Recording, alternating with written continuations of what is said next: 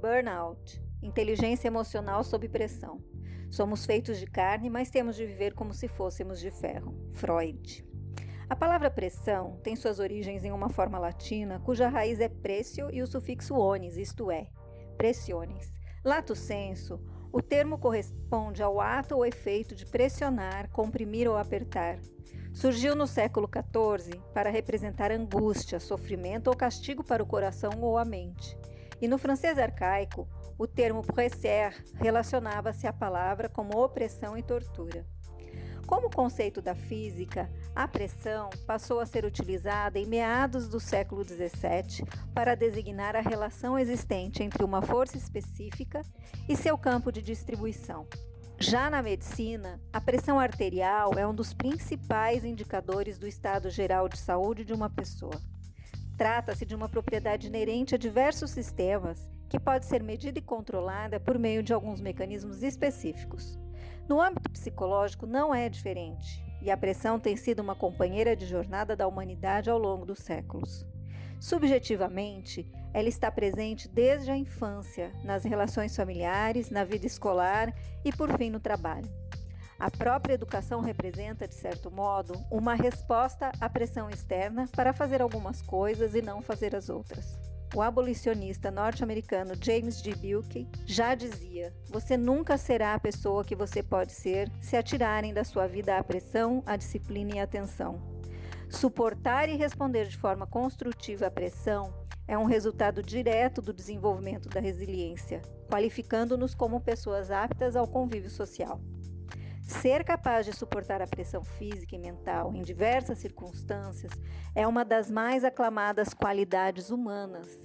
John Kennedy afirmava que coragem é manter a classe mesmo sob pressão, enquanto o escritor Ernest Hemingway conceituava coragem como graça sob pressão.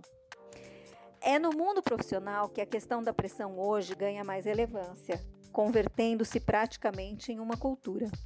Ambientes de trabalho propulsores de altos índices de desempenho, estruturados a partir de demandas que cada vez mais extrapolam a capacidade física e mental humana em suportá-las, mantêm-se por meio de diferentes e sofisticados mecanismos de pressão.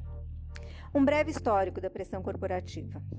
A pressão tornou-se oficialmente um elemento impulsionador de negócios na década de 80, quando executivos e técnicos criativos defendiam a escalada profissional meteórica baseada em sistemas combativos de gestão. Muitos líderes até incitavam a competição e a rivalidade na equipe, as quais frequentemente resultavam em colapsos nervosos e conflitos. Já nos anos 90, emergiram a cultura da qualidade da vida, da cooperação e do bem-estar laboral, fundamentada na conciliação entre vida pessoal e vida profissional e no conceito de funcionário integral, feliz no trabalho e fora dele. No entanto, com a crise global de 2008 e os novos desafios impostos pela revolução digital, a pressão retornou com força total à rotina corporativa, criando ambientes hipertensos de reestruturação de áreas produtivas, cortes de custo, planos de demissão coletiva e sistemas agressivos de metas. Atualmente, o esgotamento profissional é um fenômeno global. Em 2019, a OMS, Organização Mundial da Saúde, recebeu e reconheceu a condição como uma síndrome ocupacional resultante do estresse crônico no local de trabalho que não foi gerenciado com sucesso. O termo burnout foi cunhado na década de 70 pelo psicólogo alemão-americano Herbert Freudenberger, ao notar que seu próprio trabalho, antes tão produtivo e recompensador, havia se tornado exaustivo e frustrante. Ele começou a analisar a rotina de seus colegas, passando em seguida para pessoas fora do campo médico. Freudenberger observou e relacionou sintomas frequentes, como pressão, sensação de incapacidade, insônia, variações de humor e dificuldade de concentração, além de problemas físicos, como dores nas costas e distúrbios digestivos. O psicólogo realizou então o diagnóstico inédito da síndrome de burnout um estresse extremo e devastador ligado exclusivamente ao trabalho. Burnout, queimar-se de fora para dentro, corresponde a um estado de fadiga e frustração causado pela devoção a uma causa. um estilo de vida ou por um relacionamento que deixou de produzir a recompensa esperada. O burnout é caracterizado por um profundo sentimento de decepção e exaustão em relação ao trabalho desempenhado, podendo estender-se a outras áreas da vida da pessoa por meio de um processo conhecido como spillover ou derramamento.